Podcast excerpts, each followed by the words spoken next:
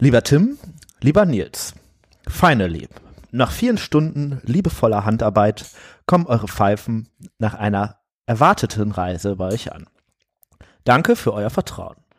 Es war für mich etwas ganz Besonderes, meine beiden Leidenschaften auf so großartige Art und Weise miteinander verbinden zu dürfen. Ich wünsche euch viel Freude mit euren Pfeifen. Möget ihr mit ihnen brüderliche Momente haben, wie Frodo und Sam, lebensbejahende Feste feiern wie Mary und Pippin, philosophische Gespräche führen wie Gandalf, freundschaftliche Dispute erleben wie Gimli und Legolas, euch als Freunde ewig binden. Entzündet den Tobi und stoßt gemeinsam an auf gute Geschichten, die einen durch die dunklen Lande und Mächte des Lebens führen. Danke für eure Bekanntschaft. Es war mir eine Freude, mit euch zu arbeiten und ich würde mich noch mehr freuen, wenn wir eines Tages gemeinsam am Gipfel sitzen. Mit unseren Pfeifen und einer Dose Bier in der Hand. Und dem unvergleichlichen Blick auf die Schönheit unserer Mittelerde. Herzliche Grüße aus Tirol, Christian. Mögen sie euch ein Licht sein an dunklen Orten, wenn alle anderen Lichter ausgehen. Frei nach Galadriel. Wie ihr gemerkt habt, heute fangen wir unsere Folge etwas anders an als sonst. Und noch mehr davon gibt's gleich. Hört einfach rein.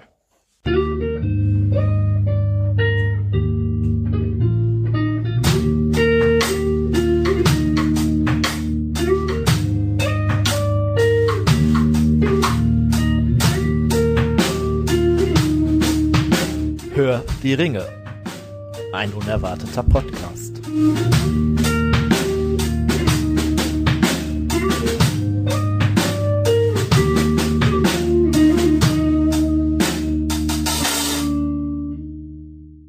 Hallo, da sind wir wieder.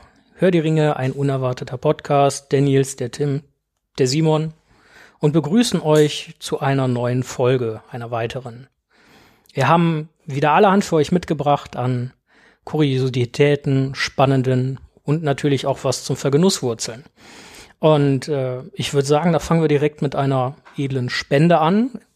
Klasse, dass wir mal wieder eine bekommen haben. Diesmal vom lieben Christian. Den kennen einige von euch vielleicht noch. Ähm, der Nils und der Tim haben mit dem Christian zusammen mal eine Folge über das Pfeifenbauen gemacht. Denn der Christian ist Pfeifenbauer und äh, nennt sich auf Instagram Pipes, wenn ich das richtig im Kopf habe. Wir werden das nochmal verlinken. Kurzpipes, ohne Kurzpipes, also, genau. Das E ist stumm. Das E ist stumm. Ja, und ich, ich habe aus der Folge noch in Erinnerung, dass das immer falsch gemacht wurde. Dem habe ich mich jetzt einfach mal nahtlos angeschlossen. Entschuldigung dafür. Ähm, ja, wollt ihr mal erzählen, was das für ein Bier ist? Ja, Moment. Es ist äh, Dosenbier, also optimal natürlich zum Verschicken. Und ihr werdet jetzt dabei sein, wie wir es öffnen. Natürlich mit dem, genau, ganz äh, typischen Klopfen vorher. Ah. Das Ach war auch wi äh, wichtig, glaube ich. Ähm, Zipferbier, äh, Merzen, also typisch äh, österreichische, süddeutsche äh, Braukunst, äh, im Merzen eingebraut, meine ich damals, und damals immer stärker eingebraut. Daher trägt es, glaube ich, seinen Namen Mhm. Merzen, wenn ich mich äh, Kommt, ist ein März gebrautes Bier, ne? So, richtig ja, ja. erinnere, genau. Und äh, immer was stärker gehopft oder irgendwo auf jeden Fall stärker. Und Zipfer ist mir durchaus auch noch ein Begriff. Das, ich kenne das noch als, äh, ja, ist mir als Christians Lieblingsbier in Erinnerung. Ich denke, deswegen hat er uns das auch geschickt. Lieber Ähm, Christian, Ja, ganz herzlichen Dank. genau. Und äh, Danke, Christian. Und auf dein äh, Wohl. Genau, auf dein Wohl. Zum Wohlsein. Äh, Für die anderen drei, die sonst immer mitmachen, haben wir natürlich auch noch Dosen bekommen. Ja, Aber jetzt erstmal für auf uns drei und auf dich, Christian. genau. Prost. Zum Wohl. Oh ja. Ähm, sehr lecker. Ich bin ja tatsächlich Merzen-Fan. Ich Oder jetzt so, auch. Also generell so diese äh, südlichen Biere finde ich immer ganz cool. Ich habe ja auch vom Rico einen ganzen Kasten mit äh, süddeutschen Bieren äh, geschenkt bekommen. Da sind einige äh, Märzen auch dabei. Ähm, und es entwickelt sich zu einer meiner Lieblingsbiersorten tatsächlich. Auf der ähm, Dose steht auch ein Glas heller Freude. Ja, Ich finde, das ist sehr treffend. Jetzt bei uns bleibt es in der Dose, aber also was stärker, ne? Ja, wobei, es steht hinten drauf 5%. Also, so, oder, ähm, Aber also, sehr ja, schön ich meine stark im vollmundig. Sinne Hm. vom ähm, Würzig. Ja. würzig ähm, oder auch etwas herber vielleicht, ne? Kann man durchaus so sagen. Ähm, ja gut, Dose ist halt Dosenbier, ne? Gezapft ist natürlich immer besser, müssen wir uns, glaube ich, nicht drüber streiten. Aber super lecker, einfach mal ein, äh, In der Dose eignet sich das auch super, um damit irgendwie auf den Berggipfel zu laufen und den dann oben sich so aus der Kühltasche quasi das äh, ja, und Mhm, äh, ich weiß, Gedanke. was sich dazu noch eignen würde. Was könnte man denn sonst noch auf Berggipfel machen? Gute Frage. Ähm, Ihr hört doch mal das Feuerzeug. ja, wie ihr uns kennt, wir haben auch einen Tabak am Start und äh, der Tim, der sich gerade noch genüsslich eine Pfeife an, ansteckt. Aber nicht nur irgendeine Pfeife. Ja, sondern eine ganz besondere Pfeife, da kommen wir gleich zu. Ähm, wir haben halt auch Tabak beziehungsweise Pfeifenkraut. Tim, was haben wir denn da? Ähm, wir haben heute von Amphora, auch ein älteres Tabakunternehmen, äh, sagen wir mal, die Nummer 8 aus der Special Reserve. Re- Reserve. Wie spricht man das auf Englisch aus? Weiß ich nicht. Ist auch egal. Auf jeden Fall die Nummer 8. Ähm, ein Tabak, der, glaube ich, zum heutigen Thema ganz gut passt, denn die Dinge, über die wir heute sprechen, sind ja auch so exotische Früchte, wie das schon riecht. Sehr, sehr fruchtiger Geruch schnelles Abbrandverhalten, also wirklich einfach anzumachen, gut, gut rauchbar. Und mit so ein bisschen, ja, eine gewisse erdige Note ist aber auch da drin, ne? Also nicht im Sinne von ehrmutig, äh, also von schwermütig erdig, aber im Sinne von, ähm, es schmeckt nicht wie wenn man auf einen äh, Zuckerbeutel beißt oder so, sondern halt eher wie ähm, wirklich äh, so frisch gepflückte äh, Mango oder sowas. Mhm. Ich überlege gerade, also Röstaromen Hm? Ja. auch, aber süßliche Hm? Röstaromen. Also wie so kandierte Äpfel Hm, kandierter Apfel. Ja. vielleicht auch oder so diese so Zuckerbananen Ja. oder Schokobananen. Ein ganz also bisschen Nuss ist drin. Finde ich vor allem merkst du am Geruch irgendwie, wenn du, äh, also ich finde die Packung roch auch so wie so äh, Studentenfutter irgendwie. Ja, Rosinen sind vielleicht keine drin, weiß ich nicht. So, so ein bisschen eine, eine süße Tüte Tabak Hm? oder Pfeifenkraut. lecker. Aber du sagtest auch das Abbrandverhalten schon. Wobei ich sagen muss, in dieser Pfeife, die ich jetzt habe, habe ich jetzt bisher drei oder vier verschiedene Tabake geraucht. Da war, egal welcher Tabak, das Abbrandverhalten war immer Mhm. gut. Das liegt ja vielleicht daran, äh, dass die Pfeife einfach gut ist. Ja. Erzählt uns doch mal was zu euren Pfeifen. Da gibt's ja auch Neuigkeiten. Ja, die Pfeifen haben uns erreicht. Also die bestellten Pfeifen ähm, aus der Folge mit dem Christian zusammen. Äh, wir verlinken euch die Folge gerne nochmal hier unter dieser Folge. Die sind jetzt da. Und der Tim und ich, äh, kurze Zusammenfassung, haben uns da ja ähm, Zwei Pfeifen geholt. zwei äh, Sonderanfertigungen, also zwei äh, handgemachte Sonderanfertigungen. Also was heißt Sonderanfertigung? Der Christian macht ja nichts das sind, von der das Stange, sind ja alles Also, Sonderanfertigungen äh, genau. eigentlich, ne? Ähm, also zwei Pfeifen vom Christian anfertigen lassen, ähm, nach unserer Bestellung quasi. ja, Bestellung, Oder Beschreibung Wünschen, oder ja. künstlerischen Wünschen. Und der Genau. Christian, oder der Christian, äh, Christian hat das künstlerisch umgesetzt und ähm, die Pfeife, die ich habe, also, oder fangen wir mal anders an. Ich rauche jetzt seit knapp, lass mich nicht lügen, 29 äh, Jahren. Na, seit knapp äh, drei Jahren ab, hin und wieder Pfeife, habe aber mittlerweile schon einige Pfeifen ausprobiert, auch mal bei anderen mal gezogen. Klar, ist immer nicht das gleiche wie an der eigenen Pfeife, äh, aber bestimmt schon so 30, roundabout 30 Pfeifen, teilweise natürlich auch von namhaften Herstellern oder ich weiß es ja nicht genau, so gut kenne ich mich natürlich nicht aus, aber angeblich namhaften Herstellern äh, probiert. Und ich hatte noch nie eine Pfeife, die so gut im Rauchverhalten war, die so leicht zu ziehen war, die so ähm, den Tabak hat so vollmundig schmecken lassen, die so gut angeblieben ist, nicht heiß wird, sich einfach schön kalt rauchen lässt und in der Hand liegt und dabei, also super in der Hand liegt und dabei noch optisch so schön ist. Klar, es ist natürlich auch das umgesetzt worden, was ich bestellt habe. Also der Goldring ist drin, Walnuss-Applikationen sind drin. Es, man sieht, dass die Pfeifen, also Simon, du kannst es ja sehen, man sieht, dass die ähm, gewissermaßen verwandt sind. die Bergkette hier oben ist eingearbeitet, die mich jetzt jedes Mal irgendwie an die Berge, an die Alpen denken lässt, zusammen mit dem Märzenbier hier. Und es ist einfach eine Pfeife äh, zum Träumen. Ich muss sagen, ja, ich bin ein bisschen verliebt. Vielen, vielen Dank, Christian. Ein echt geiles Stück Handwerkskunst. Passend dazu schwebt hier gerade so ein Rauchring durchs äh, Zimmer. Das ist eigentlich, ich muss sagen, ähm, also die Pfeifen sind ja Brüder im Geiste, so Brüder im Holze auch irgendwie, ne? Und ich muss ehrlich sagen, unser Hauptwunsch war ja eigentlich, dass wir zwei wirklich individuelle Pfeifen kriegen, die aber trotzdem auch zusammenpassen. Und das ist, glaube ich, dem Christian wirklich genial gelungen, muss man sagen. Was du sagtest mit dem, äh, mit der, äh, mit dem Rauchverhalten auf jeden Fall. Ich habe hier eine Lesepfeife mit einem Stiel von, weiß ich nicht, 30 Zentimeter und das raucht sich so, als ob du quasi direkt an der Rauchkammer ziehst. Das ist super umgesetzt. Also ähm, wir wissen ja, der Christian ist eigentlich kein Profi in dem Sinne, dass er nur das macht, aber ich finde, äh, er könnte mal einer werden, so von wegen. Äh, ja, gut, da könnte man jetzt diese klassische Anspielung bringen mit Amateur, ne? Also du merkst, äh, ja, er macht aber, das mit Liebe. Genau, das wollte ich gerade sagen. Dann habe ich ne? so. viel lieber einen Amateur, der das so macht und da wirklich viel Liebe reinsteckt, als jemanden, der äh, sich jeden Tag in die Pfeifenbauwerkstatt schleppt und da seine Aktentasche im Regen abstellt und so weiter. Ähm, Apropos apropos Tasche, ja.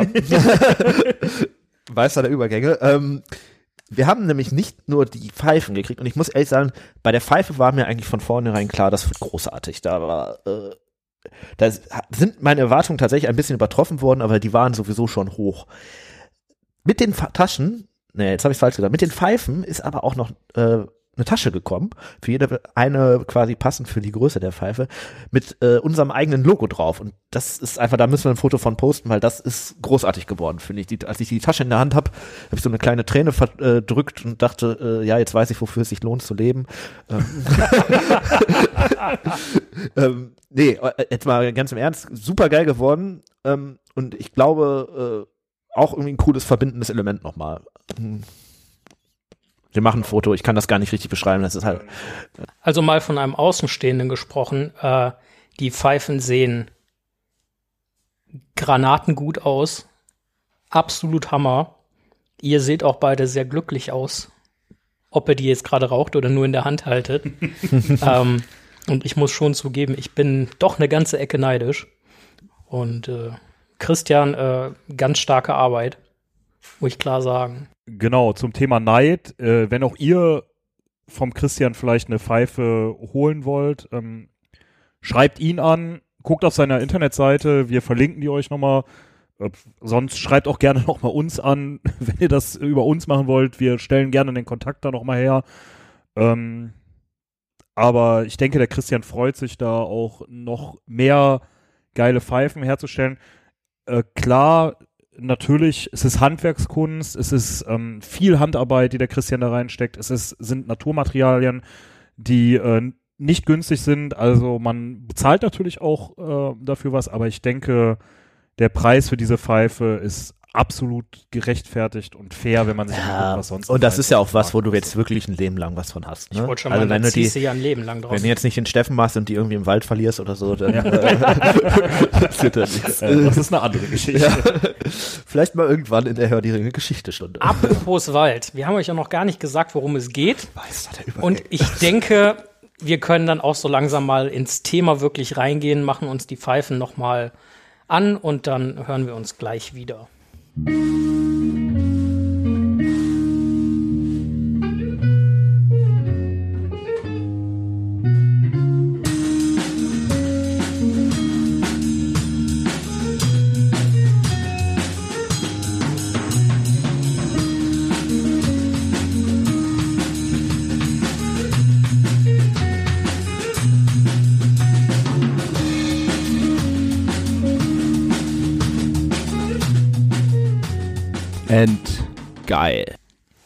So, da sind wir wieder.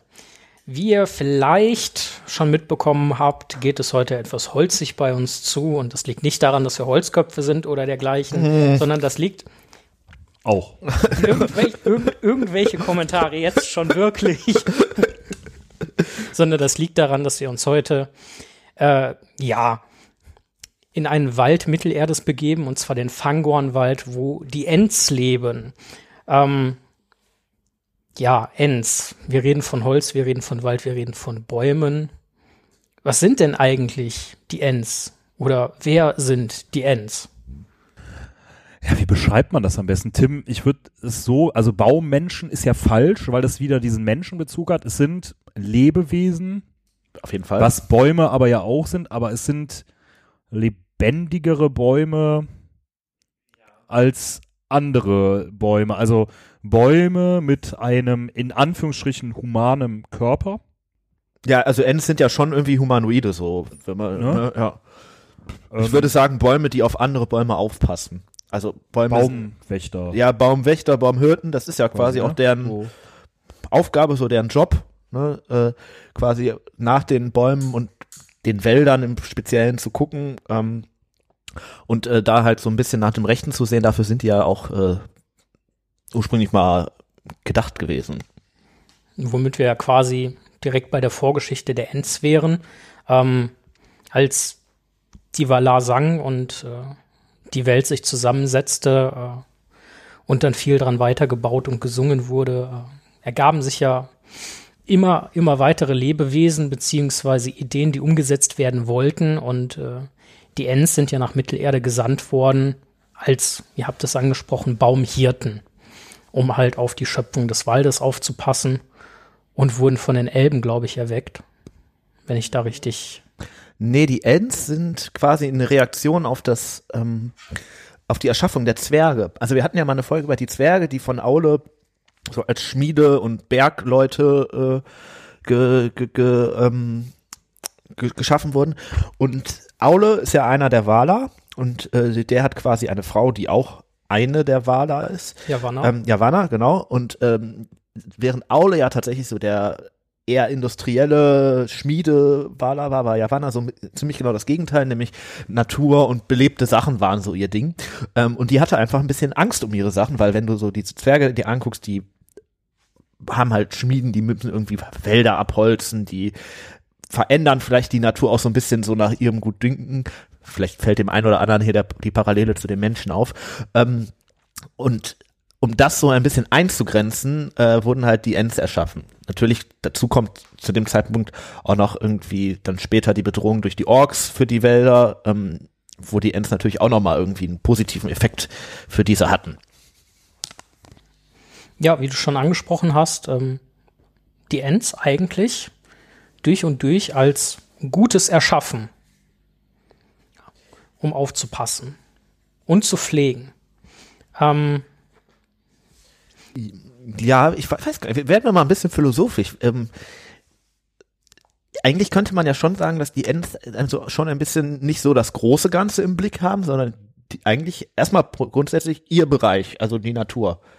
Für die ist das natürlich gut, wenn da einer drauf aufpasst. Für die Zwerge zum Beispiel ist das vielleicht nicht so gut, wenn die dann von so wütenden Baumgeistern zerrissen werden. Oder Und ähm, was man noch bedenken muss, ist, wie früh die Ents quasi schon entstanden sind, ne? wo man eigentlich vielleicht denkt, so, ah, hm, am Anfang der Schöpfung, also auch am Anfang der Schöpfung Mittelerde oder auf dieser Erde, äh, war noch alles gut.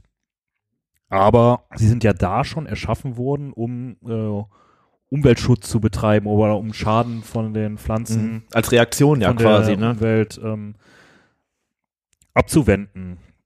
Und äh, ja, das, wenn man sich das mal bewusst macht, finde ich das auch immer wieder, dass vielleicht doch zu Beginn der Zeit nicht alles so gut war, wie man vielleicht annimmt oder erstmal so annimmt, ne?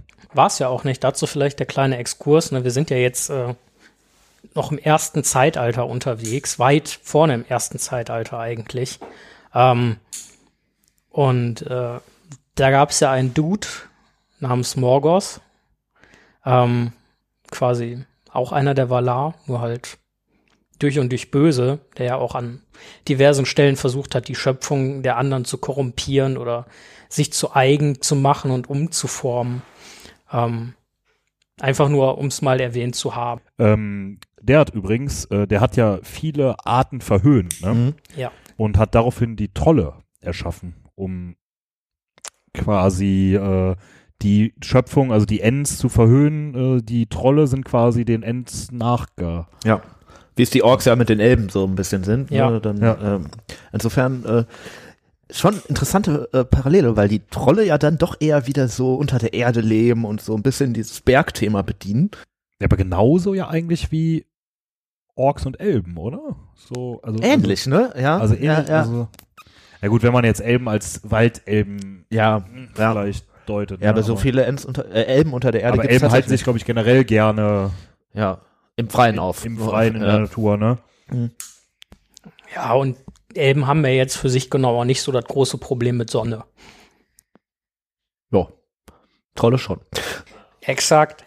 Ähm, wir haben schon angesprochen, dass wir äh, aktuell uns so ein bisschen im Fangornwald befinden, woher man die Ents natürlich aus den Büchern und den Filmen kennt. By the way, hört die Bücher, lest die Bücher, schaut die Filme.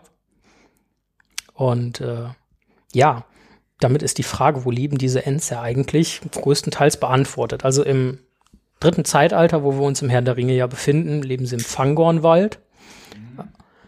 Leben die da noch woanders? Ja, da bin ich mir jetzt nicht mehr sicher, aber es wird doch gesagt, ähm, dass sie noch ähm, bei Tom Bombadil quasi irgendwo äh, wo, ne, also zumindest ist ja diese, diese eine Filmszene aus der Extended-Version, ne, wo der, ähm, wo der quasi, wo die, ähm, Mary und Pippin sind es ja, glaube ich, die dann von dem äh, Baum da eingefärcht werden und gefesselt werden, die ist ja aus Tom Bombadil. Ja, genau. Im Buch macht das eigentlich Tom Bombadil, diese Szene, Rolle, die da Baumart einnimmt. Ich glaube, also wohnen tun da wahrscheinlich keine Ents mehr. Baumart selber vermutet irgendwie, dass zum Beispiel seine ominösen Endfrauen, auf die wir gleich irgendwie nochmal äh, Auf zurückkommen, vielleicht da leben könnten. Und tatsächlich ähm, sind ja sowohl der Fangornwald als auch der alte Wald Teil dieses großen Urwaldes, der ursprünglich über Mittelerde gespannt war, wo halt viele Ents gewohnt haben. Ähm, und es wäre schon denkbar, dass wenn im Fangorn Reste der Ents übergeblieben sind, theoretisch auch im alten Wald davon welche da sind. Ähm, ich glaube, gelesen, aber von Ents im alten Wald habe ich jetzt nichts. Wahrscheinlich wäre das irgendwie aufgefallen. Wobei auch Tom Bomber dir wahrscheinlich irgendwie aufgefallen ist. Vielleicht sind wir da einer ganz heißen Sache auf der Spur. Ja, wir sind der Podcast der heißen Sachen. Irre ich mich eigentlich oder ist es hier gerade ir- irischer geworden in diesem Zimmer? Ja, slightly. ähm, ja, wie wir schon festgestellt haben, die Ents sind ja sehr naturverbunden und äh, ja, vor allem dem Wald natürlich zugetan und der pflanzlichen Schöpfung. Und äh, wir kennen sie halt aus den Büchern und Filmen insbesondere. Und äh, ja, wie Baumbart sagte, früher wandelte Saruman gerne durch, durch seine Wälder. Ähm, heute ist er davon abgewichen und hat nur noch irgendwie Metall und Maschinen im Kopf. Räder. Und Räder, genau. Was, was, was für ein Problem haben die denn jetzt konkret mit Saruman? Ja, die finden das halt nicht so geil, dass, äh, dass der halt quasi den Wald abholzt, sagen wir mal. Wäre halt so, wie wenn du jetzt in meine Bude reinkommst und äh, ich da irgendwo, ja, wie, aber wobei, Möbel ist natürlich, äh, wenn du die Möbel zerstören würdest, aber die Möbel sind ja jetzt nicht direkt verwandt mit mir. ähm, wie sagen wir, wenn du unsere Pfeifen dann kaputt haust. ja, ja, das wäre vielleicht ein guter Vergleich. Äh, ja, äh, es geht eigentlich ja nur darum, ne, Saruman hat halt nach Ressourcen gesucht, so um seinen Aufstieg von Isengard äh, zu, äh, zu unterfüttern mit Ressourcen halt. Und äh, das äh, hat er halt auch im Fangornwald getan, oder eigentlich sogar zu großen Teilen im Fangornwald. Und da waren die Ents halt nicht so mit einverstanden. Haben wir ja auch ganz am Anfang gesagt, ne? Die Aufgabe der Ents ist es, die Schöpfung und die Natur zu beschützen. So, was macht Saruman da jetzt? Äh, genau diese Schöpfung, also die, das, was sie zur Aufgabe haben, quasi äh, das zu beschützen, das wird jetzt eingefordert, weil er das eben jetzt zerstört. Ne? Also quasi fordert er von ihnen, oder was heißt fordert er von ihnen, aber äh, bringt er, äh, nötigt er sie na, da natürlich dazu, ihrer, Auf, ihrer Aufgabe nachzukommen. Ne? Ja.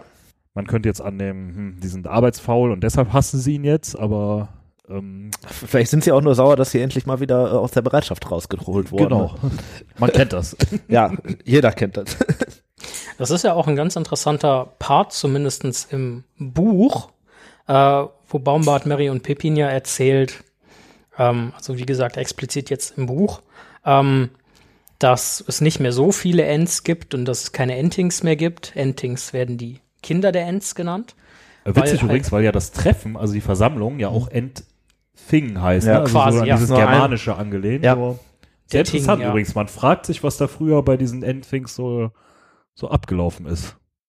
Ich würde sagen, sehr, sehr lange Unterhaltungen. ähm, aber dazu später mehr. Worauf ich hinaus wollte, Red mit mir ähm, die ganze Nacht lang. kein Problem, ich sag zwei Wörter. Ähm, Mary und Pippin kriegen vom Baumbart ja so ein bisschen erzählt, dass es nicht mehr so viele Ents gibt und vor allem halt auch keinen Nachwuchs, weil keine Endfrauen mehr da sind. Ob die beiden vielleicht welche gesehen hätten, zu den Endfrauen kommen wir später. Ähm, aber auch, und das finde ich eine ganz interessante Sache, dass manche Ents eher baumiger werden. Das heißt, nicht mehr ganz so agil sind, sondern halt sich eher so ein bisschen Richtung Baum entwickeln oder verwandeln. Ich habe ehrlich gesagt keine Ahnung, warum das passiert. Wenn ihr eine Ahnung habt oder eine Idee, woran das liegen könnte, dann raus damit gerne. Ah, ich glaube, das ist so ein bisschen dieses Phänomen, was man auch von ähm, dicken Leuten äh, kennt, wenn die einen Hund kriegen. Die Hunde sehen irgendwann genauso aus wie die Leute. Und ich glaube tatsächlich, dass sich in dem Fall ähm, die Hirten einfach an die Umgebung anpassen. Weil die Umgebung natürlich auch ihrem Naturell und so schon sehr stark entspricht. So. Oder vielleicht so Richtung Märchen, hier Gebrüder Grimm, Dornröschen, wo das Schloss irgendwann äh, zuwuchert, weil dort einfach keine Bewegung mehr drin ist, weil dort, ähm, ja, weil es nicht mehr gefordert wird, nicht mehr belebt wird. Ähm, die Frauen haben ja damals die, sich um die Gärten gekümmert. Es gab äh, also wirklich ähm, ein belebtes äh, Zusammensein, aber Man das könnte aus Sarumans Perspektive natürlich auch sagen, so, die Ents stehen da ja auch so ein bisschen dem Fortschritt im Weg, ne? ähm, indem sie halt versuchen, das, den Status quo zu bewahren und äh, der Innovation äh, äh, versuchen, irgendwie ein Schnippchen zu schlagen oder ein, ein Endbein zu stellen. Ähm, Also Ja. würde Saruman quasi dahergehen und äh, die Ents als mindestens konservativ, vermutlich aber reaktionär äh, bezeichnen. vielleicht, ja, vielleicht. Wobei das wahrscheinlich Teil seiner Lügen wäre, aber das, die äh, Ents im Film. Im Film ist Baumbart ja erstmal sehr erbost, als er Mary und Pippin sieht und den einen Ork tot trampelt, weil er sie erstmal für Orks hält. Und nachdem dann herausgekommen ist, okay, es sind keine Orks, äh, das wurde ihm ja mitgeteilt und das wurde ja beim Ending im Film dann auch beschlossen. Ich glaube, das ist tatsächlich auch in der Extended Version nur drin. Im Buch läuft es auch ein bisschen anders, da kommen wir vielleicht gleich auch nochmal drauf. Was ja ein bisschen komisch ist, weil Gandalf ja letztendlich schon Fürsprache für die beiden erhält, ne? es Also sie scheint sich noch nicht so richtig, vielleicht aber, weil da wissen sie es ja auch noch nicht so mit Saruman, was er da gerade Böses tut, also sonst könnte man sagen, hm, die haben deshalb kein Vertrauen Ja, ich glaube, für den, für, zu dem Film passt das schon ein bisschen. Natürlich musst du auch bedenken, die, also die Ents, uralte Wesen und so weiter, kein Bock auf Veränderungen und, und so, ne? Und dann kommen da diese quirligen, flinken Hobbits, die ja von ihrem Naturell auch sehr naturverbunden sind, aber schon äh, anders äh, ge geplant sind. Äh, Und dann kommen halt diese quirligen und flinken Hobbits und wenn du das noch nie gesehen hast, dann ist, ist das natürlich schon irgendwie erstmal für dich was komisches. Vor allem, wenn halt gerade von allen Seiten Leute in deinen Wald kommen und versuchen, den abzuhacken. Dann gehst du natürlich davon aus, dass die beiden jetzt vielleicht auch dazu gehören. Die waren ja auch mit den Orks unterwegs und da waren ja noch weitere Orks da, äh, vor. Und gerade im Film ist den Ents, du hast das ja gerade schon angesprochen, eigentlich noch gar nicht so wirklich klar, was Saruman da alles angerichtet hat. Also es gibt diese Bedrohung, die ist auch da, aber sie merken, es hat sich auch was verändert, ne? Ja, also Saruman genau. kommt nicht mehr, hält keine Zwiesprache mehr mit denen oder Ja, wandert ja. nicht mehr dadurch. Ja. Aber wenn du halt so 5000 Jahre in deinem Wald bist und dann irgendwie eine Bedrohung kommt, die Hobbits, die aber ja irgendwie relativ jung auf der Welt sind, wahrscheinlich hat der vorher nie Hobbits gesehen, schätze ich mal. Wobei ich da auch komisch finde, dass er sagt, ja, früher ist Saruman häufig durchgewandert. Ähm, und früher, das heißt ja für ihn schon messbarer, längerer Zeitraum. Aber wir reden ja jetzt hier wahrscheinlich von so, 100, 200 Jahren. wenn ne? überhaupt. Ja. Ne? Also Mhm. nicht mal wahrscheinlich, ne? Mhm. eher weniger. Ja. Und äh, das realisieren sie schon. Also da finde ich ist so ein bisschen. Ja, ist ein bisschen unrund im Film, ne? Das stimmt. Ja. Oder vielleicht hätte das noch ein bisschen mehr ausgearbeitet werden können. Ist natürlich die Frage, ob man noch mehr Endings hätte zeigen müssen. Das ist ja jetzt schon relativ äh, präsent da.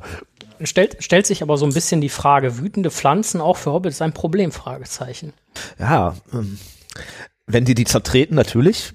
Ich glaube, dann könnte man das schon als Problem bezeichnen. War da nicht auch dieser Witz mit dem, äh, mit dem Tobi, den die finden? Dem Pfeifenkraut? Ah, das ist dann bei der Zerstörung von Isengard, da äh, schwimmt das dann da rum, als die Ents das doch da rum und dann Ja. sagen die doch so, ja. Ah, ja, ja, ja, ja, ja, ja, da- Gab's da nicht diesen Mhm. Witz? Das ist in der Extended Version, weil ähm, die finden ja die ähm, Vorräte von Saruman und diskutieren dann darüber, äh, ob die den Pfeifenkraut abgeben sollen. Und dann sagt äh, entweder Mary oder Pippin, einer von den beiden, äh, nee, hätte er kein Verständnis für tote Pflanzen und so, das findet er nicht gut und Nicht, so. dass das am Ende noch ein entfernter Verwandter Ja, ja, ja, genau, ja, der, ja. genau, ja. Also die halten fest, wütende Pflanzen für Hobbits nur unter Umständen ein Problem. Ja, sie kriegen es ja relativ schnell geklärt, ne? Also der glaubt den ja dann doch relativ schnell und wenn er dir, klar sagt er dann irgendwann, ihr seid keine Orks, aber wenn er den vorher für Orks gehalten hätte, hätte er die ja schon irgendwie zertreten oder so. Also das war dann ja nur noch die Bestätigung. Eigentlich, eigentlich total interessant, wie, wie sich das so entwickelt und äh, zum Wohl. Und äh, wie sich dann Baumbart den beiden ja auch annimmt und die überall hin mitnimmt. Unter anderem zu diesem Ending. Und Tim, du hast da eben schon mal so ein bisschen was fallen lassen. Ähm, die Ents selber haben ja eine eigene Sprache. Und die ist ein bisschen komplexer als so die anderen Sprachen Mittelerdes. Warum denn? Was macht diese Sprache so besonders? Ja, Ents lieben es halt zu sprechen und dadurch sind, sind halt Unterhaltungen gerade in altem Endtisch wirklich sehr lang. Also ähm, das spielt ja auch, da spielt ja auch dieser Film so ein bisschen drauf an, wo die dann irgendwie zwölf Stunden sprechen, irgendwie es wurde Abend, es wurde Tag ähm, und da, dann wurde gerade beschlossen, ja, ihr seid keine Orks irgendwie. Ähm, Im Prinzip haben die Ents von sich aus eigentlich gar nicht gesprochen, sondern das auch wie eigentlich alle von den Elben übernehmen, genommen, die die ersten waren, die gesprochen haben. Aber die haben schon ihre eigene Sprache äh, ähm, entwickelt und die ist halt einfach unglaublich lang. Und es ähm, ist halt wirklich ein, ein Wort in altem Englisch ist halt ungefähr mindestens 15 Mal so lang wie eins auf menschlichen oder Hobbit-Sprachen. Und da muss man sich das halt mal auf einen ganzen Satz vorstellen. Dann ist es halt 15 plus 15 plus 15 plus 15 plus 15 mal so lang und dann bist du halt schnell bei der 400-fachen Menge. Und dann dauern Gespräche halt auch mal so lange. Man kann diese Sprache auch nicht erlernen, ne? Als Fremder. Also es gibt keinen Nicht-End, der diese Sprache nicht spricht. Ich oder? glaube, so viel Geduld hat halt auch gar keiner. Also ich wüsste gar nicht, ob es jemanden gibt. Die Frage ist auch, wie vielen Leuten sind die Ents tatsächlich als real bekannt und nicht nur als maximal Sage? Ja, das liegt ja auch ähm, daran, dass die Ents in ihrer Sprache sehr, sehr viele, also wenn wir Hund sagen, dann sagen wir Hund, meinen aber ja eigentlich ein Lebewesen, das irgendwie Fell hat, durch die Gegend läuft, kläfft und so weiter. Ähm, und bei den Ents, die sprechen das halt immer komplett aus. Ja, deswegen sind entische Worte halt so, ja. Mehr eine Beschreibung als eigentlich ein einzelnes Wort. Ja, richtig. Interessante Frage, die wir auf unserem Konzeptbogen stehen haben. Wie langsam kann man eigentlich B sprechen? Ents eine Parodie auf deutsche Bürokultur. Glaubt ihr, Oder Bürokratie. Also manchmal dauert es ähnlich lange, oder? Also, glaubt ihr, das war die Intention von Tolkien dahinter? Ach, glaube ich nicht, weil ich glaube, Auch diese- diese- also diese- der, diese ja, also, holzköpfigen wir, Deutschen wir da irgendwie reden mit ja, reinzubringen? Äh, zwar lang, es wird aber ja viel gesagt. Ich glaube, bei den Ends wird tatsächlich dann es wird halt alles du, es wird so ausgesprochen, viel, ne? Äh, Ähm, viel drumrum geredet, weil äh, Ja, drumherum nicht, aber es wird halt alles, es kommt halt alles auf den Tisch. Das Wort, die Worte an sich sind lange. Sie sind halt auch nicht so hastig. Also da, wenn da halt eine Entscheidung getroffen wird, werden muss, dann wird die Entscheidung halt besprochen und wenn die besprochen wird, wird sie besprochen und da gibt es keinen, ja, aber pass auf hier, in zwei Stunden ist Angriff auf Isengard, sondern da wird das halt erst besprochen und erst wenn das klar ist, dann geht's halt los. Ähm, äh, Ob die Ents äh, der deutschen Bürokultur oder Bürokratie entsprechen? Wahrscheinlich ein bisschen, oder? Also es braucht schon lange, bis Dinge beschlossen werden und dann wird's mit äh, Feuer und Mord durchgesetzt. Also das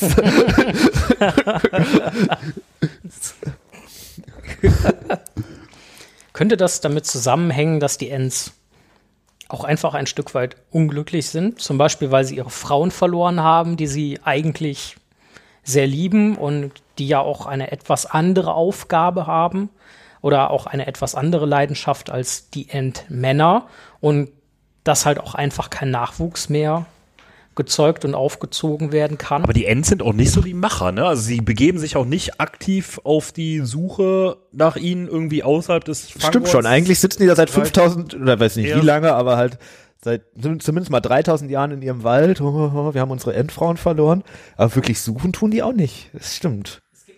Eher so Jammerer, ne? Also damit doch nochmal dementsprechend eher wie so der deutschen Leitkultur entspricht. Ja, ja, vielleicht. Ja.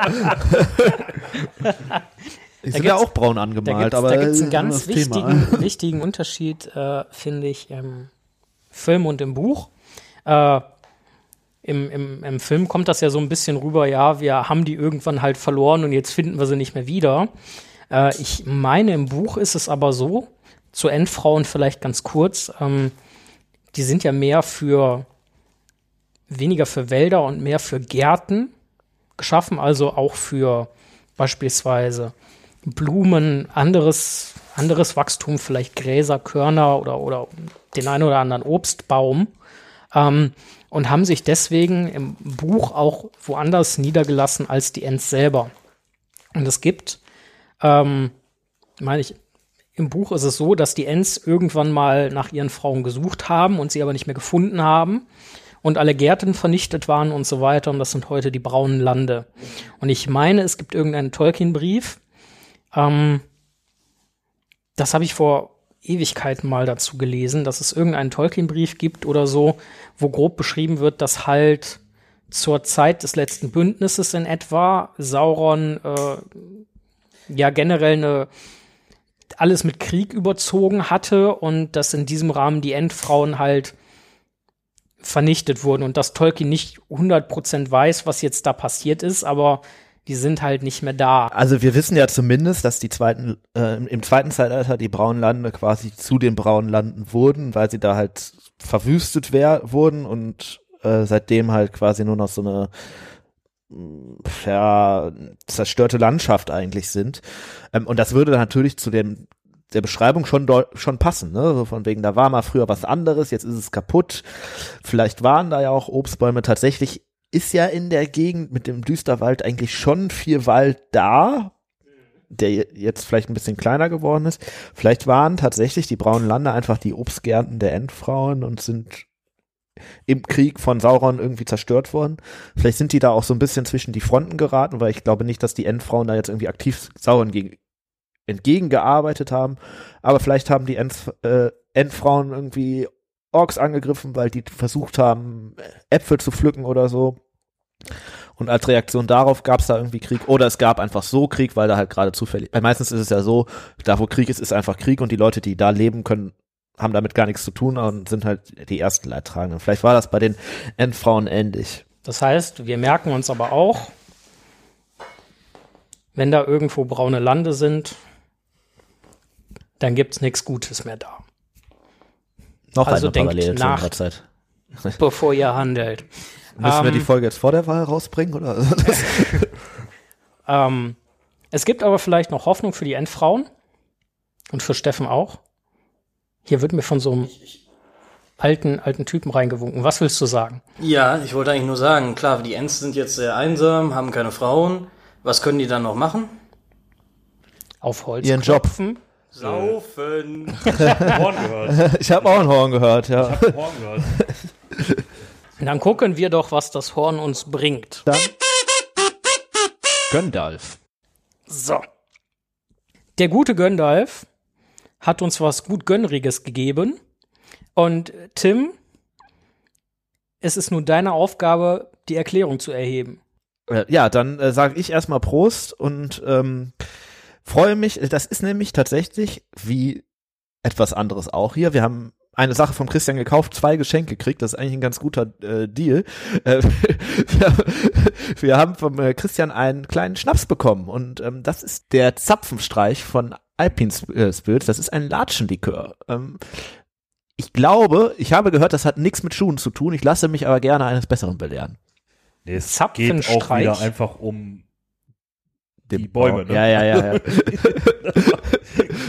äh, um den Latschenbaum Ja, halt ja. tatsächlich. Ne? Ja. Also trinken wir darauf. Steht hinten auf der Flasche drauf, 17 Prozent des Naturparks äh, Karwendel. Äh, also die Latsche an sich bedeckt 17 Prozent des Natur. Äh, Hat er auch 17 Prozent der Likör oder hat er mehr? Äh, nee, der hat äh, das Doppelte. Ah, ich hatte also, kurz befürchtet, dass hier irgendwie 17 32 Prozent. Also nicht ganz 17 das Doppelte, Prozent hier reinge, reingeholzt wurden von den Latschen aus der dem Naturschutzgebiet. Ich bin ja so ein Fan von, so, von solchen Oh, lecker. der riecht Zapfen ja. Likören. Also ja. Ein bisschen wie die Zirbe, die du auch. Ja, äh, genau. Ja. Ein bisschen Sollen süß. wir auch noch ein bisschen was da haben übrigens. In dem Sinne, Prost, nochmal auf Christian und Ja. auf Steffen, der ihn uns hier kredenzt hat. ja. Und auf die Bäume, dass sie sich ihre Zapfen äh, Genau. Und Ja. auf Schön streichen. Ja. Und auf alles dass sie die andere Bäume auch. beschützen. und sie ihre Frauen finden. Zum Wohl. Oh, Oh, lecker. der ist gut. Tatsächlich sehr lecker, ne? Hm, Ich stehe auf so diese Holzigen. holzigen Waldlikör. Äh, sehr ölig auch, ne? Also wenn man den so an dem Glas so sieht, wie der Ja. da langsam da irgendwie ölig dran abfließt. Wird auch ein gutes Salatdressing abgeben. Sehr harzig, aber super lecker, überhaupt nicht brennend. Ist die Frage, ob der auf einer Kornbasis gemacht ist. Ich nehme es fast mal an. Ein Teil der Einnahmen von diesem Likör geht übrigens in den Erhalt äh, dieser Kulturlandschaft. Also das bedeutet, wir Nice. sind quasi jetzt auch Baumhirten. ja, Wir sind quasi auch Ents. Oder Christian ist ein Ent, so gesehen. Also. Christian ist ein End und wir sind die Hobbits, denen er Trunk gibt. Apropos, super lecker. Einfach, also gerade der ist einfach auch nochmal eine Reise wert, würde ich Ja. sagen. Also Ja, auf jeden Fall. apropos Reisewert und Trunk. Ähm, die Hobbits, also Merry und Pippin, kriegen ja von Baumbart, äh, beziehungsweise im Buch dann von, wie heißt der Typ da, Flinkast, glaube ich, auch was zu trinken und merken, dass sie von diesem Trank erstens satt werden ein Stück weit, sofern das für Hobbits geht, aber zweitens auch, dass sie ein Stück weit wachsen. Ob da auch Schnaps in dem Wasser ist? Ha- Hast du schon mal jemanden getroffen, der von Schnaps gewachsen ist? Weiß ich nicht. Naja, Ich also müsste- zumindest, ja, äh, äh, sich also jemand. mutiger wird, ne? Also zumindest so die Ah, ja, Größe das stimmt, so, ja. äh, Ich glaube, das, ist, Oh, das, das wird auch so ein bisschen Punkt. als ähm, euphorisieren und so beschrieben, ne, der Endtrunk. Also, dass sie sich dann irgendwie erfrischt fühlen und äh, äh, fühlen, als kommen sie Bäume ausreißen können. Haben die hinterher einen, einen Endkater gehabt oder? in Karten. ja, ich glaube, also jetzt mal ganz ehrlich, wenn du so einen Trank trinkst, der dich irgendwie um zwei Fuß wachsen lässt, das muss auch wehtun. Also die müssen auch Wachstumsschmerzen gehabt haben, äh, zum, bis zum geht nicht mehr. Je nachdem, was da alles drin ist, vielleicht auch einfach nicht.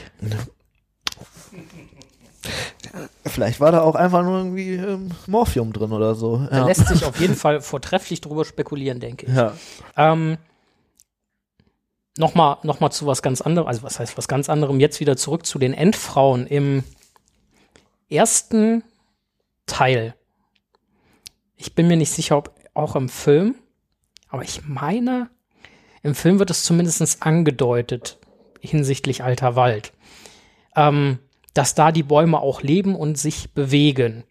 Weswegen Baumbart ja auch fragt, ob Mary und Pippin gegebenenfalls Endfrauen bei sich im Auenland gefunden die hätten. Hobbits was haben- ja, was ja vielleicht, also Tolkien tut sich ja generell etwas schwer damit, ähm, seine Figuren sterben zu lassen oder absolut böse böse zu machen etc. pp. Kann das so dieser Silberstreif an Hoffnung sein, dass vielleicht doch ein paar Endfrauen quasi aus den ehemals braunen Landen quasi übers Nebelgebirge bis ins Auenland gezogen sind und weil es da so schön ist, sich da niedergelassen haben im alten Wald und weil sie da nicht so viel zu tun haben, verbaumen oder baumiger Also werden? es gibt ja tatsächlich äh, eine Szene im Buch, wo die Hobbits irgendwie zusammensitzen und drüber diskutieren, so was sie an Sagen und Geschichten durch, aus der Welt gehört haben. Und ein Hobbit beschreibt da irgendwie, dass sein Onkel, was auch immer, vierten, fünften, wie das bei den Hobbits so ist, ne, ähm, irgendwie in so einen großen, ein großes Erscheinungsbild gesehen hat, groß wie ein Baum durch die Gegend laufend. Vielleicht war das auch eine Endfrau. Was haltet ihr denn generell davon? Ich glaube tatsächlich, ich meine, Tolkien hat das auch irgendwo mal geschrieben, dass er davon ausgeht eigentlich, dass die Endfrauen einfach vernichtet sind. Weil natürlich man ja auch die Ents, wenn man der Geschichte folgt, irgendwann aussterben müssen. Zwangsläufig, ne? Wie Ja. so viele andere. Wie Zwerge auch zum Beispiel. Ne? Ähm, ja. Deswegen wahrscheinlich, also ich gehe davon aus, die sind eigentlich ähm, leider äh, tatsächlich wahrscheinlich zum Zeitpunkt des Herrn der Ringe wahrscheinlich schon alle tot. Aber Nils, ich lasse hast mich du gerne vom Gegenteil eine überzeugen. positivere Sicht darauf? Denkst du, wir dürfen zumindest die Hoffnung behalten? Ich glaube, die Hoffnung behalten kann man, aber ist natürlich schwierig zu sagen. Ne? Also auch bei den Zwergen scheint es ja an den Frauen wahrscheinlich irgendwann mal äh, zu liegen. Da ist es ja auch dann so, dass die die äh, nicht unbedingt so unterscheiden können oder also selbst den Zwergen das äh, schwerfällt.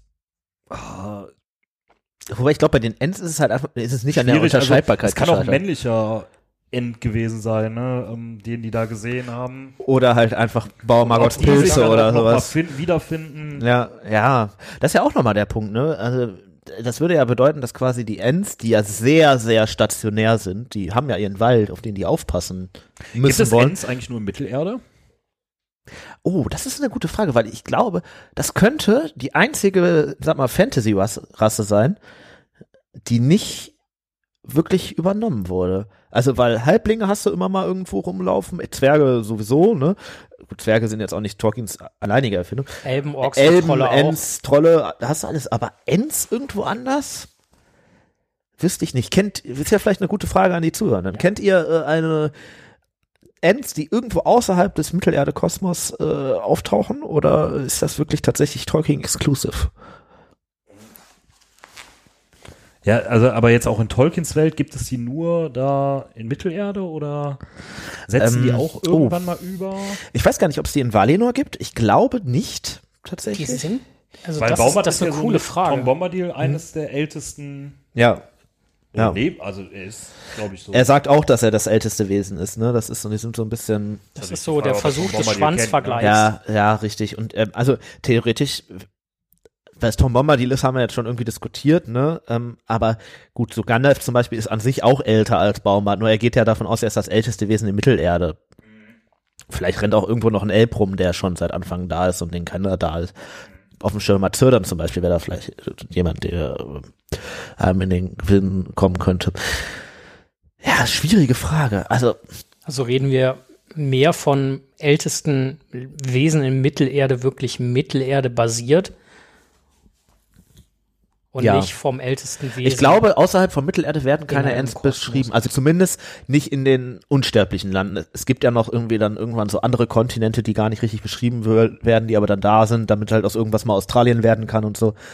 Da wahrscheinlich möglich. Wobei, wenn man echt davon ausgeht, das sind die letzten, die jetzt im Fangornwald über sind, sind sie wahrscheinlich nur da.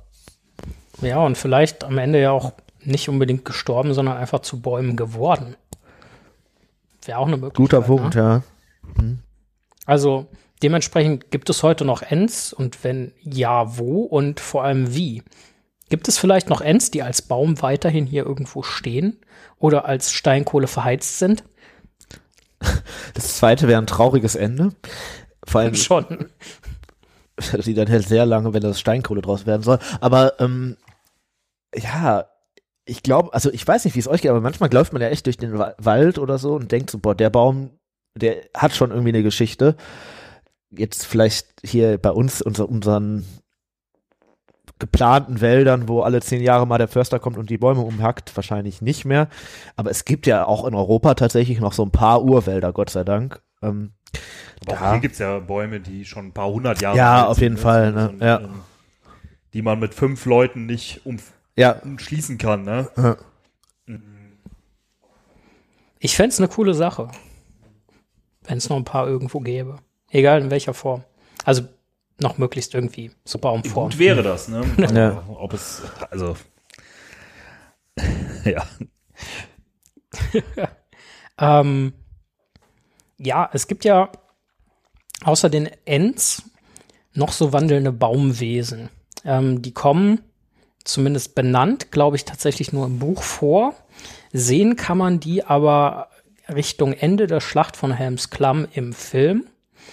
Ähm, da kommt ja Gandalf beim ersten Licht des fünften Tages äh, aus Osten zusammen mit Eomer und seinen Getreuen zur äh, Unterstützung der in der Festung Eingeschlossenen. Und die Urukai werden ja völlig überrannt und äh, fliehen dann. Und auf einmal steht, ja, in der Klamm halt so ein Wald. Und vermutlich fragt sich jeder, wo kommt dieser Wald her? Das wird auch im Film nicht erklärt, ne? Ich meine auch nicht. Ich glaube auch in der Extended nicht. Das ist nur in der Extended Version, glaube ich. Oder das kann natürlich auch sein. Wo die da reinrennen und auf einmal. Ja, ja, Ganz ich glaube, genau. das ist nur in der Extended Version. Ich glaube, in der normalen Kinofassung pesen die halt da den Berghang runter, Urukai alle besiegt, alles gut und in der Extended laufen die halt dann noch in den Wald und dann kommt hier die Orkmühle irgendwie. Ja, da Ja, halten die ja vorher noch an, ne? Nicht in den, nicht, nicht folgen, nicht in den Ja. Wald und äh, ja. dann werden die da komplett aufgerieben. So, und das sind die Huons. Ähm, ich weiß gar nicht, inwieweit ich jetzt auf dem Schirm hätte, wie die weiter beschrieben sind, weil Huons selber sind ja keine richtigen End. Nee, es sind zu end gewordene Bäume, ne? Also quasi das Gegenteil von dem, was der Tim oder was wir Ja. eben besprochen haben, ne? Also Ents, die zu Bäumen halt werden, sondern. aktive, Ja, aktiv ja. gewordene Bäume. Also es quasi. sind keine Ents, aber es sind so Bäume mit Geist, also im Sinne von Seele. Ne? Und, und durchaus auch der Fähigkeit anscheinend, sich Zu bewegen. Zu bewegen und Zu bewegen, äh, ja. ja.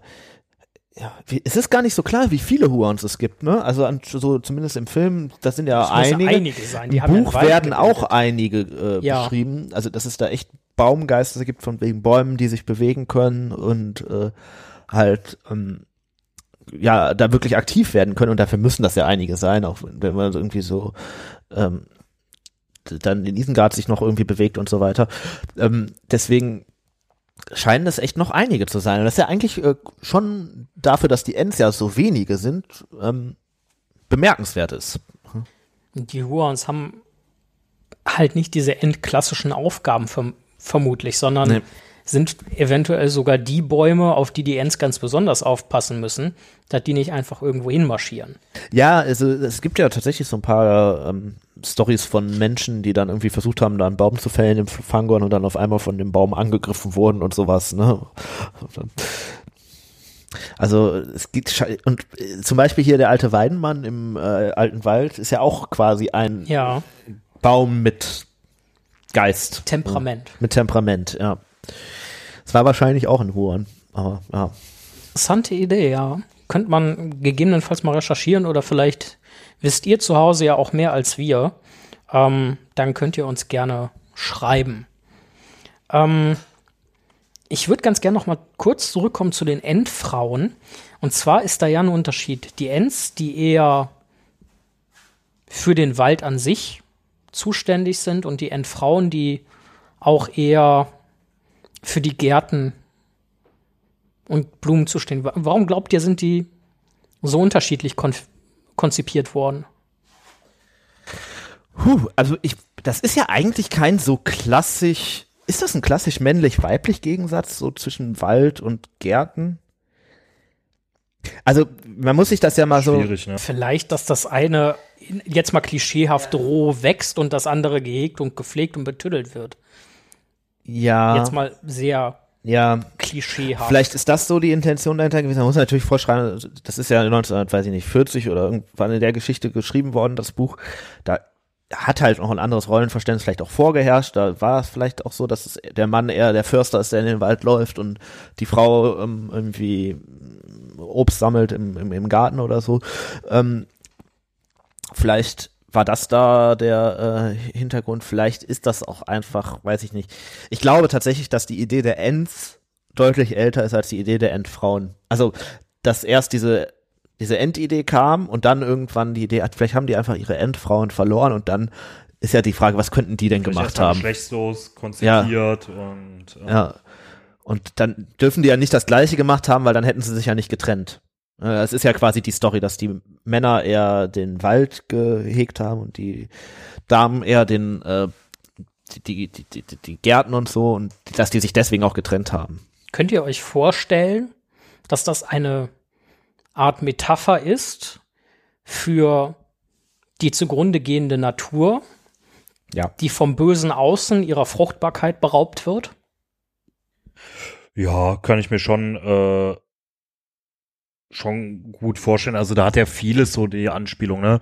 Da hatten wir auch, glaube ich, in der Saruman-Folge ja schon drüber gesprochen, dass Saruman so quasi ja, für die Menschheit stehen könnte, die sich da selber so ein bisschen abschafft, die selber da ihre Schöpfung äh, oder oder ihre gegebene Schöpfung da vernichtet und ähm, ja, aber Ja, doch, würde ich schon sagen, dass das ähm, so ist, vor allem, weil es halt auch wirklich, es wird ja weniger, ne? Und das passt ja auch in unsere Zeit einfach. Ja. Gut, dann zum Abschluss haben wir tatsächlich vorab ein paar Zuhörerfragen bekommen zu diesem Thema. Äh, hochphilosophischer Natur. Vielen Dank dafür. Und ich würde sagen, die gehen wir einfach mal gemeinsam durch. Ähm, Frage Nummer eins. Finden Ents Produkte aus Plastik besser als Produkte aus Holz? Wem ist diese Frage eingefallen? Kommen wir später zu. Also Plastik hat den Vorteil, dass es nicht kaputt geht und dafür natürlich keine Bäume sterben müssen. Zumindest nicht direkt. Ähm, naja, aber in Form von Öl. ja, ja, ja. Halt, Ja, es sind sehr, sehr ja, ja, es wir müssen übrigens Kunststoff sagen und nicht Plastik, das wäre ganz wichtig. Ähm, ich muss den äh, Chemie-Steffen gerade angucken, deshalb ist es wichtig, Kunststoff zu sagen und nicht Plastik. ähm, naja, es ist, ist ja irgendwo aus Ölen, also ne, aus Mineralölen und die sind natürlich im Endeffekt auch durch Pflanzen. Ja, ich finde es nicht, ich finde es keine so einfache Frage tatsächlich, weil äh, Also man könnte vielleicht eher fragen, ob äh, Produkte aus Stein oder also aus ähm, Mineralien. ja, ich glaube, das wäre für die easy, weil das macht denen ja nichts. Aber Genau, aber für, ge- für, genau, aus also Holz muss halt ein Baum sterben. Ja, genau, aber aus Kunststoff ja letztendlich sind ja auch Abfälle da. Ja, und bei der Herstellung von Kunststoffprodukten äh, ist ja vielleicht auch eine gewisse ähm, Naturzerstörung anzunehmen und Du so brauchst ja weiter. auch Brennmaterial, ne? Zum Beispiel, genau. Also wir können die Frage nicht abschließend beantworten. Ja, ich, mir wüs ich wüsste jetzt tatsächlich. Äh, ich habe übrigens aber auch noch eine Frage. Immer her damit. äh, Wenn ich dazwischen fragen darf. Und zwar meint ihr, man könnte aus Ends Pfeifen herstellen? Oh, wenn du dich mit dem Boyerholz-Ends anlegst, dann ja. Ja, oder sind die so bereit, so einen Teil ihrer Wurzeln, äh, aus welchem Holz haben äh, Hobbits eigentlich ihre Pfeifen gemacht? Gute Frage. Vielleicht ist das, sind wir der Lösung auf der Spur, warum es keine Endfrauen mehr gibt. ähm, Ihr seid sowieso einer sehr Boah. sowieso einer sehr heißen Sache auf der Spur, wie mir scheint. Ähm, die nächste Frage wäre dann nämlich, wo fängt die Waldliebe an und wo hört sie auf? Für euch offenbar bei Pfeifen. zum Beispiel, ja. Naja, also irgendwo ist es natürlich auch, äh, in meinem Verständnis, ne, ähm, ist es ja ein äh, nachwachsender Rohstoff. Jetzt gut, jetzt könnte man das bei Tieren halt auch sagen. Warum isst man Tiere oder auch nicht? Es sind ja nachwachsende Lebewesen. So die Frage ist, haben die jetzt eine Seele oder nicht?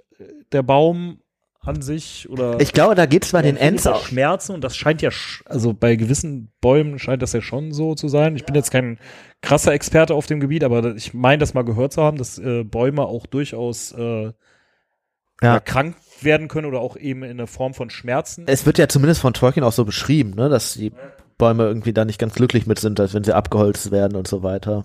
Ja, es ist schwierig. Ja.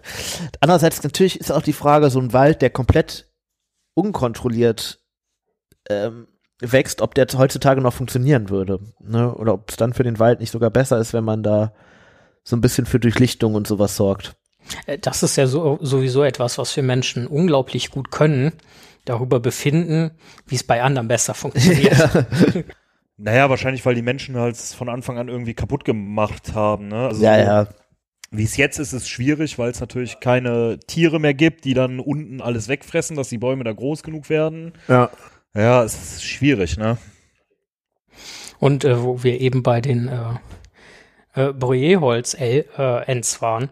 Ähm, die Baumart, ne? also Ents sind ja quasi auch, So ein haben eine gewisse Verwandtschaft mit halt Ja. bestimmten Baumarten. Ähm, diese verschiedenen Baumarten beim Ent, beeinflussen die die Persönlichkeit?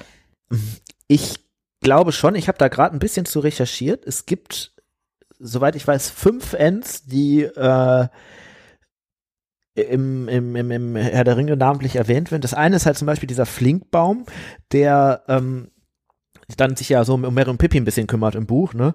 Der äh, ist halt, der, der wird halt einmal beschrieben als hochgewachsen, rötliche Lippen und so weiter. Aber ähm, der Name ist auch Englisch für ähm, Esche, also für Eberesche. Und das ist ja auch eher ein Baum, der so ein bisschen einen nicht so gesetzten Charakter hat, sondern eher auch einen etwas biegsamerer, flexiblerer Baum. Also da scheint das zumindest äh, zu passen. Und die älteren Bäume, das sind namentlich, ich habe gerade nochmal nachgeguckt, äh, zum einen ähm, Borkenhaut, der äh, beschrieben wird und der andere Ort ist, glaube ich, Schlankbuche? Schlankbuche, genau. Anderer wäre zum Beispiel Buchenbein.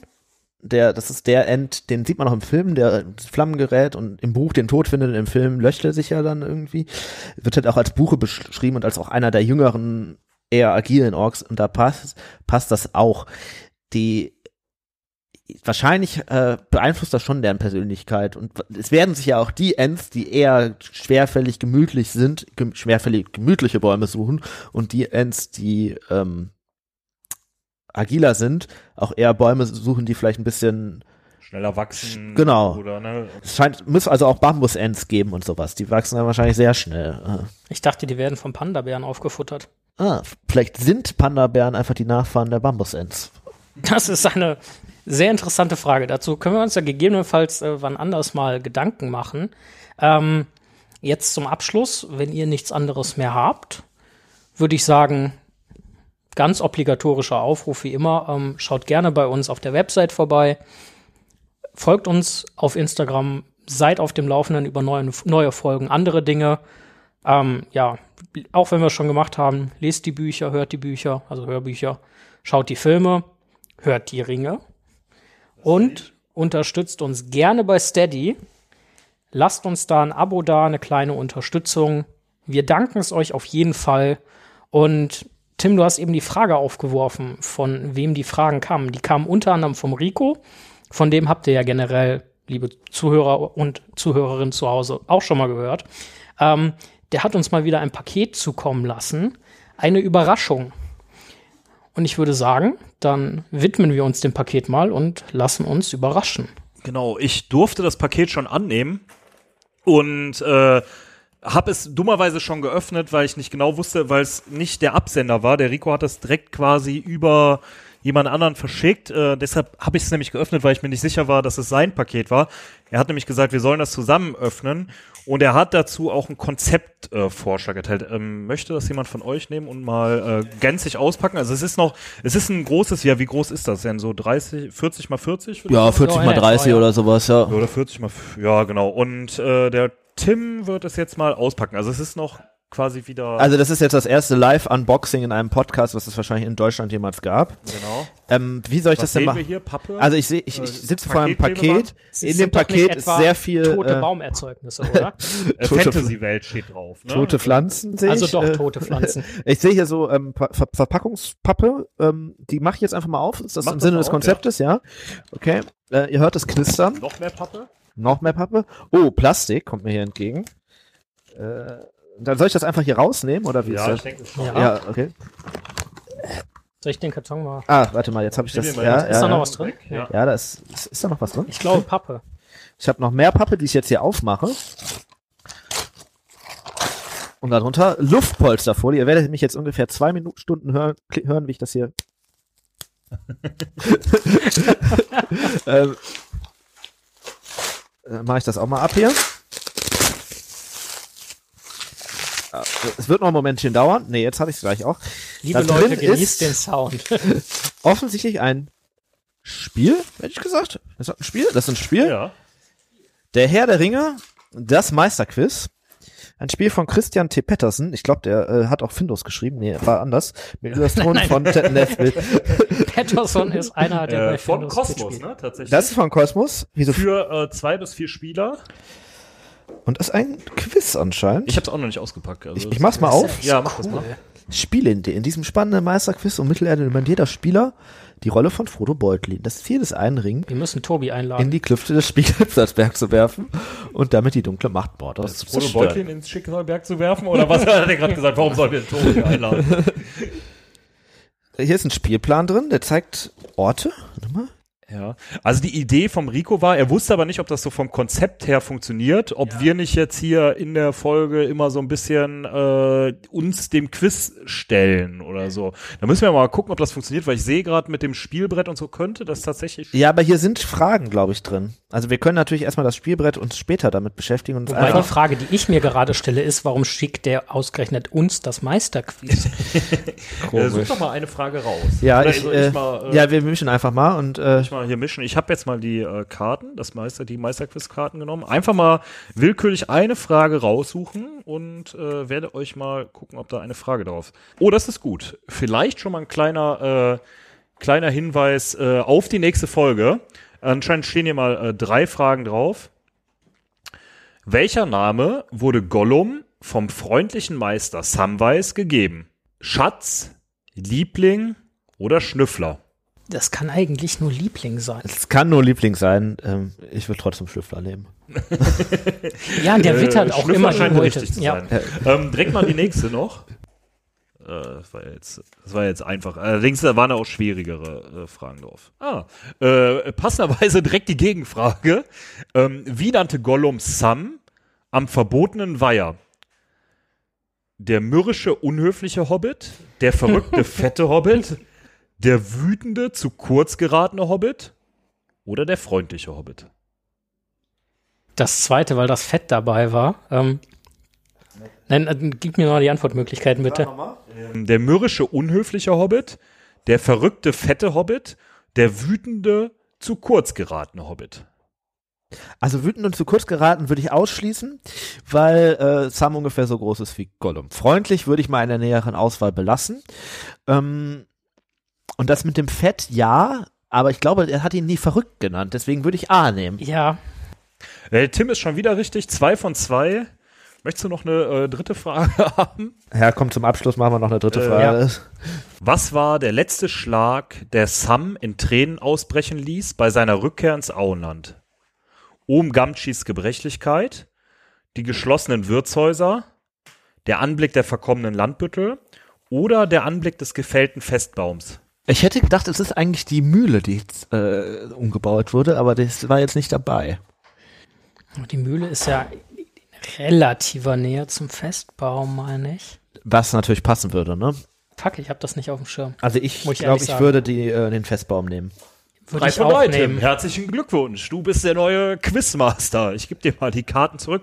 Ja, ich würde sagen, ach, das äh, scheint hier so äh, verschiedene Schwier Das war jetzt gerade Schwierigkeitsgrad 3, wenn ich das so richtig äh, gedeutet habe. Es scheint so verschiedene Schwierigkeitsgrade zu geben. Nee, aber auch nur zwei. Ähm, wir werden uns mal mit diesem Spiel beschaffen. Lieber, lieber Rico, Vielen Dank. Ganz vielen lieben Dank. Ja. Es sieht schon geil aus. Also zumindest für die Weihnachtsfeier. Gut, es ist nur für vier Leute. Ah, wir Aber, bilden Teams. Ähm, wir, genau, wir werden wieder Teams bilden, so wie beim äh, letzten Weihnachtsfeierspiel, was wir euch übrigens auch mal äh, vorstellen werden. Oder haben wir das schon gemacht? Ich weiß es gerade gar Ah, wir haben es, glaube ich, mal positiv erwähnt. Ähm, wir, können ja, ja, für die vielen, nächste vielen Weihnachtsfeier Dank, so ähm, jede Stunde mal so zehn Minuten, wie hat das sich entwickelt. Ja. genau. Tolles Spiel und ähm, ja, wir cool, werden ja. es dir berichten. Danke So. dafür. Auf jeden Fall. Lieber Rico, wie immer, vielen Dank. Und ja, uns bleibt eigentlich nur noch eine Sache, nämlich zu überlegen, was hätte ein Zauberer, ein ganz bestimmter wohl, dazu gesagt, der natürlich nie zu spät kommt. Ja, Gandalf und die Ents. Glaubt ihr, Gandalf wusste, dass es die Ents definitiv noch gibt? Also in lebendig und präsent. Also er hat sie ja irgendwann Als er- getroffen. Ja, aber- Ja, er hat sie getroffen, aber glaubt ihr, er hat das geplant? Er hat es erwartet? Oder war das eher ein absoluter Meinst du Zufall? Das ähm, das ist jetzt eine Plattitüde, aber wenn es einer erwartet hat, dann wahrscheinlich Gandalf. Ja, und warum hätte er davon ausgehen sollen, dass sie ausgestorben sind? Ja, Also Stimmt gerade im Kontext, dass Saruman da ja noch rumspaziert ist. Auf der anderen Seite heißt das ja nicht zwangsläufig, dass er direkten Kontakt mit Baumbart zum Beispiel hat. Ja, ja, der ist natürlich nicht so wirklich in seinem Einflussbereich eigentlich. Der Fangornwald. Der Fangornwald.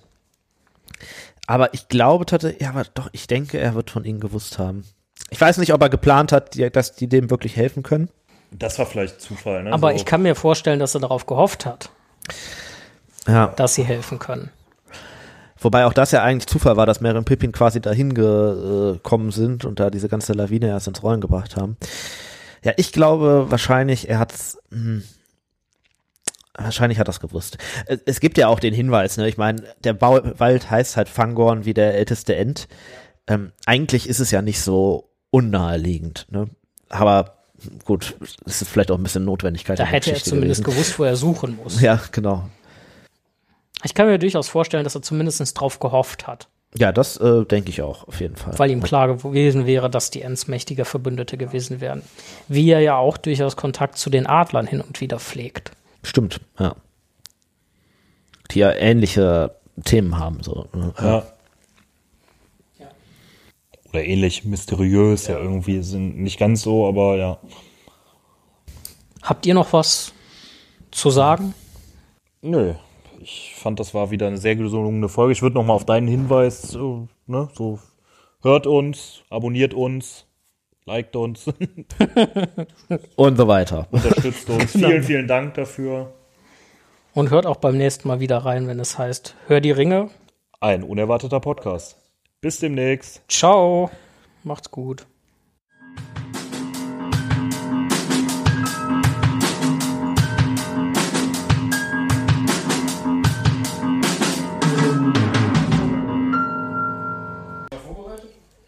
Äh, nee.